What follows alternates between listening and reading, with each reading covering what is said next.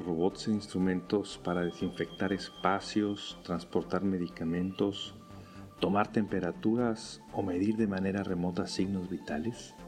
La primera aplicación de gran escala de la robótica fue su incursión en la industria pesada.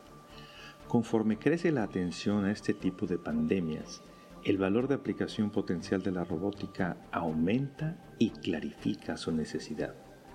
Algunas áreas prioritarias de atención y oportunidad son los servicios clínicos, incluyendo por supuesto la telemedicina, la sanitización, la logística, incluye el manejo, y disposición de desechos clínicos, así como el monitoreo de gente en cuarentena. La atención hospitalaria y aún las extremas medidas de seguridad no eliminan la posibilidad de contagio, sin olvidar otro factor preponderante, la necesidad de mantener la continuidad en las actividades socioeconómicas de trabajo y mantenimiento en todo el planeta. Para empezar, la producción manufacturera ha tenido un decaimiento importante, lo que pone en relevancia la enorme importancia y necesidad de aumentar la investigación y desarrollo para poder llevar a cabo operaciones de telecontrol y manipulación diestra, tanto para manufactura como para la operación de plantas industriales, de generación eléctrica e incluso de tratamiento de desechos. Para la prevención de las enfermedades se han utilizado robots sanitizadores. El virus permanece en su costo rápida y eficiente para la desinfección. Hay muchas áreas de oportunidad en la navegación autónoma, por ejemplo, en la detección de zonas de riesgo, en la ponderación con sensores de zonas contaminadas junto con las medidas para integrar estrategias de prevención. Asimismo, la tecnología termográfica permite incluso monitorear la temperatura de forma remota, con drones, con uno o varios aglomerados de individuos. Si además esta información se compagina con el acceso a bases de datos para identificar correspondencias, haciendo uso del Big Data, buscar patrones e incluso rostros de personas cuyo factor de riesgo personal ponga en riesgo a otras zonas vulnerables y poder alimentar algoritmos para la detección temprana de alertas.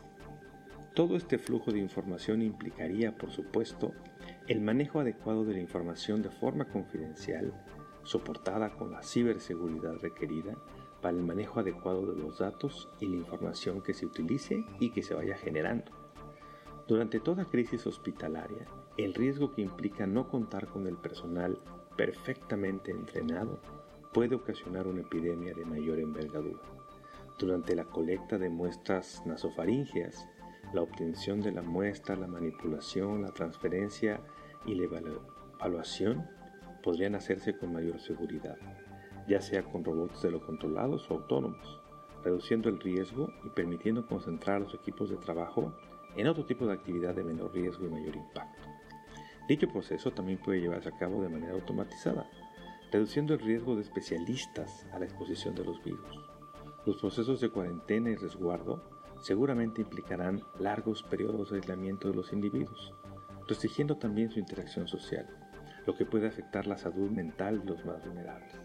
Para estos casos, la robótica social, no necesariamente humanoide, puede ser desplegada y utilizada para mantener la interacción y, por ejemplo, la adherencia a dispositivos sin los riesgos que puede implicar la propagación de las enfermedades. Esto implica retos de desarrollo muy complejos, ya que las interacciones sociales implican la construcción de sistemas de comportamiento que incluyen todo un panorama de conductas, basados principalmente en conocimiento, creencias y emociones, así como aspectos tanto de contexto como en el ambiente durante la interacción. El teletrabajo o la teleoperación es ya una tecnología bastante madura y utilizada en la telemedicina y recientemente hemos venido adoptando tecnologías en nuestras casas para que nuestros hijos continúen sus actividades académicas. Antes de cancelar grandes eventos como exhibiciones y conferencias, iremos desarrollando nuevas formas de intercomunicación en línea y dicha interacción irá creciendo, más aún que la que implique el contacto personal. A partir de ahora, el impacto del COVID-19 permitirá conducir el futuro de la investigación en robótica para poder atender los riesgos de las enfermedades infecciosas. Hoy todavía no tenemos toda la tecnología ni los robots listos para atender los retos que se nos presentan. Y si no continuamos con un apoyo sostenido y constante, tampoco estaremos listos para el siguiente reto que se nos presente. Tenemos que alinear los esfuerzos y financiar la convergencia en las profesiones de ingeniería y en enfermedades infecciosas para poder estar preparados para la siguiente pandemia.